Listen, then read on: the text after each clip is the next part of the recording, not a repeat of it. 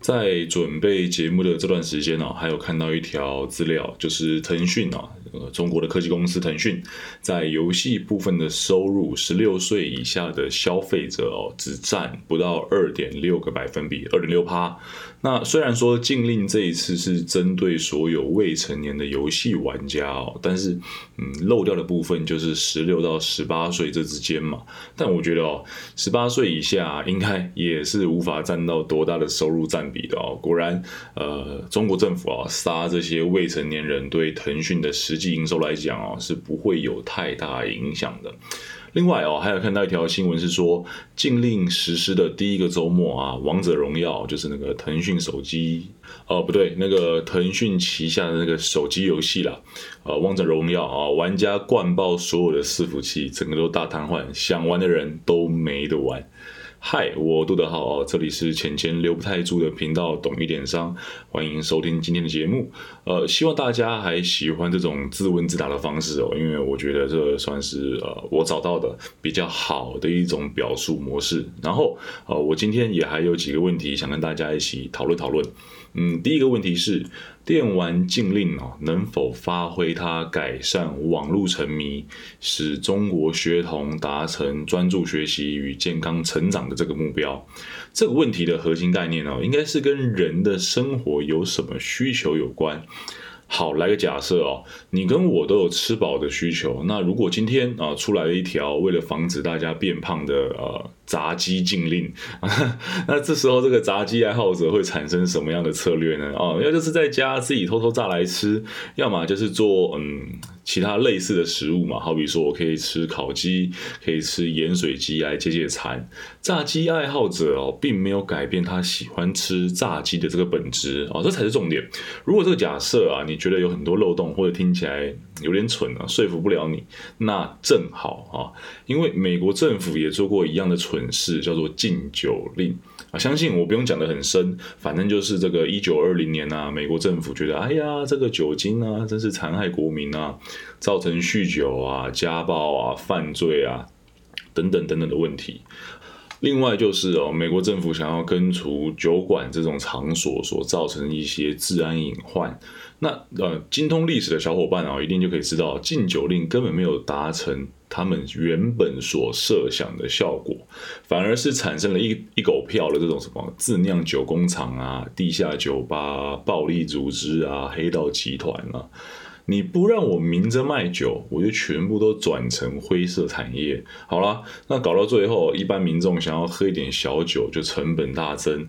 政府也无法从酒水买卖中抽到税，啊，最后还能笑出来的就只剩下那些掌控地下酿酒产业链的黑帮集团。那为什么禁令无法发挥原本设想的效果啊？是因为你在禁止某件事情的时候，某禁止某件事情的发生。但你却没有在根本上改变使用者的动机，啊，以这个电玩精灵而言，你只是不让他们玩电动，但是你没有改变他们想玩电动的心，啊，好比说我就是喜欢吃炸鸡，你不让我吃啊，你也没有改变我不想吃，呃，跟着。哎，炸鸡禁令哦，你也没有改变我想要吃炸鸡的心啊！我要么偷偷买来吃，要么吃别的类似的产品嘛。好，那禁酒令就也是啦，你不让我喝酒，但是你没有提供一个替代方案，所以我喝酒的动机还是存在的。好了，或者再举个例子啊，好比说你今天是一个血气方刚的男大生，你要叫你禁靠有可能吗？呃，或许有啊，但是很难，因为你没有改变让他靠枪会爽的这种核心动机。但假如哈，你跟《冰与火之歌》里面的修道士一样啊，有信仰可以来转移这一类的呃需求，这一类的冲动，那禁靠的成功几率肯定会多很多。所以你问我禁令到底能不能防沉迷，我的答案绝对是否定的。尤其是在啊，你这个应该怎么讲呢？尤其是在这个中国这种啊没有民间组织、没有宗教信仰的国家，这些小朋友们不能玩游戏，他们还可以干嘛？对不对？此时哦，我们就可以接上第二个问题，今天的第二个问题啊，如果想要达成防止使学童啊沉迷，并且专注学习、健康成长的这个目标，到底该怎么样做才能防止未成年人这么沉迷于玩游戏当中？哦，不知道你有没有看过这个叫《华尔街之狼》啊这一部电影？虽然说这片啊演的有点夸大。但里头有一幕非常耐人寻味的行销片段啊，就是里奥纳多皮卡丘饰演的主角询问一群他招募来的臭鱼烂虾一个问题啊，请你把这一支原子笔卖给我啊，那个原文台词好像是 “sell me this pen” 吧之类的啊，全部人都围绕这个笔有多好啊，笔有多便宜啊这样的思考啊，在做打转。唯独啊，负责洗钱的配角察觉里奥纳多已经没有笔了，并且提出一个要求啊，请你帮我签名。哦，这时候这个洗钱哥啊，这个配角就为里奥纳多制造了一个需求，这就好了。你要签名没有笔啊？里奥纳多皮卡丘不管是要借笔、租笔，还是跟洗钱哥买笔，都必须再跟他有进一步的往来啊，才能解决签名这项需求。所以，经由我们刚刚第一部分的思考哈，我们可以知道，呃，电玩禁令。并没有改变玩家想玩电动的需求嘛？啊，自然整体的供需的架构就不会有所改变。呃，禁令实施的第一个周末，玩家冲爆腾讯的伺服器就是最好的证明。禁令就像是《华尔街之狼》电影里面那支笔啊，如果把卖点放在禁令可以如何改善学生的学习情况啊，根本就是吃屎。说实话，因为使用者也就是学生根本不在乎学习情况，所以才会成游戏，此时哦，最该做的事情应该是让他去理解啊，嗯，玩游戏啊会造成的危害，好比说你打电动就会近视啊，或者是说，嗯，提升他学习上的成效与收获，对吧？好比说，我们跟学生们说这个，嗯，打电动会近视，对不对？那我们可以让他体验一下重度近视对生活的不便以及困难。哦，这种这种手段啊，肯定比呼吁不要打太多电动，不然书念不好更有用。毕竟考试考不好，关系的是未来这种工作啊，未来生存的问题。那一个人啊，只要肯做烂工作，说实话根本就没在怕，对不对？但近视眼啊，近视这种问题却会决定性。的改变生活形态，并且时时刻刻造成日常的不便。啊，如果说你觉得啊，光是近视啊，视力一体啊，这个火力还不够，那可以双管齐下啊，由国家啊来推行新身材审美运动啊，由各级党官员亲自主持，强调哈，好比说男性没有腹肌就不是男子汉啊，女性 BMI 超过多少就是龙这个样子，并且可以来个口号，好比说什么啊，网络用的勤，未来没行情啊，游戏玩得多啊，娶不到老婆这样。好，把玩游戏啊与传宗接代的问题连接在一起，让中华文化固有这种不孝有三，无后为大这样的概念，去抵制游戏沉迷的行为。你要知道啊，那个呃下等的行销是打价格战。中等的行销是卖产品特色，顶尖行销是叙述故事，改变一个人价值观。如果把游戏禁令视为一个产品啊，强调禁令本身的特色或者功能，对，或许可以达到立竿见影的效果。但是维持的成本呢太大了，而且持续性又不好。但如果把游戏禁令呢跟华人尽孝道的传统绑在一起，那就是完全不同的概念了啊！优秀的行销啊，从来都是贩卖故事啊、情境啊以及价值观。好比说，你想想看，Apple 的产品理念啊，想想看一颗永流传的钻戒啊，想想看那个可口可乐的青春活力、畅凉痛快。对不对啊？呃，有哪个是在强调自己的产品功能？对，或许有啦，但是比重极低啊，非常非常的低。更多的是卖你一个氛围，卖你一个概念，卖你一个意识，卖你一个价值观。哦，唯有从底层改变消费者的这些想法、概念、价值，才会真正创造不可磨灭的需求。哦，生意才能长久赚钱，赚到死这个样子。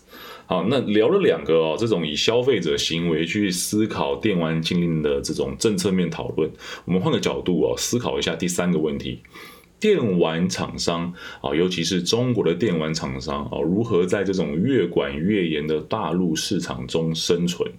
啊，除了当然啦，要配合中国政府的这个政策啊，不要触碰红线以外，我觉得哦，根本的问题哦是发生在玩游戏这个“玩”的动词上面。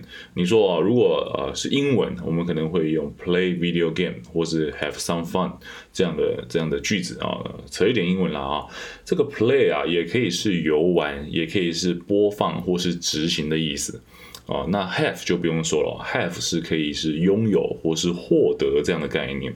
这两个动词啊，都不是单纯中文语义里面的游玩这样的想法，而是比较多重的概念集合哦。但玩游戏的玩在中文里面就不一样，它非常的单纯哦，就是一种没有责任、没有压力、没有生产力的行为。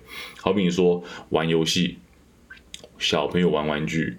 啊，过分一点，你说啊，玩女人啊，也符合这种没有压力、没有责任的想法，对吧？啊，玩这个动词哦。一定层面上自带负面表述的情境，所以啊，玩电动啊，怎么样也没办法跟这个正向思考扯上边，这是非常非常合理的哈。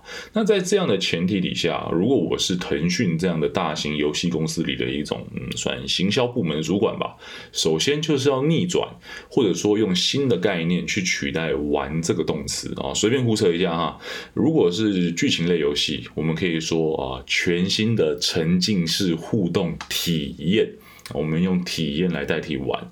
如果是竞技游戏啊，可以说什么培养面对挑战的斗志啊，我们用培养斗志来取代玩。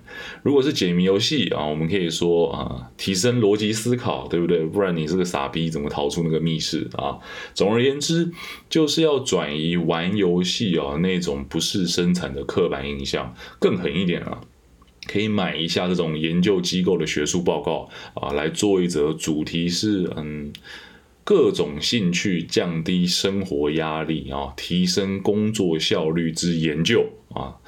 好比说啊，登山啊，玩电动啊，烘焙啊，收集邮票啊，我们都可以把它纳入啊来做比较。这时候要注意，玩电动啊，千万不可以是排解压力的第一名，不然太假了。但只要玩电动可以优于传统概念上正向的兴趣，好比说登山、插花、烹调这些。正向兴趣就够了哈，我们只要去证明啊，玩电动也是比这些我们想法上传统意义上的好兴趣更能够这个疏解压力啊，这样就可以达到效果了。或者啊，你可以说。加深电玩跟电竞的连接啊，在对上美国啊或者韩国的电竞比赛中，买他两买他两场假赛，对不对？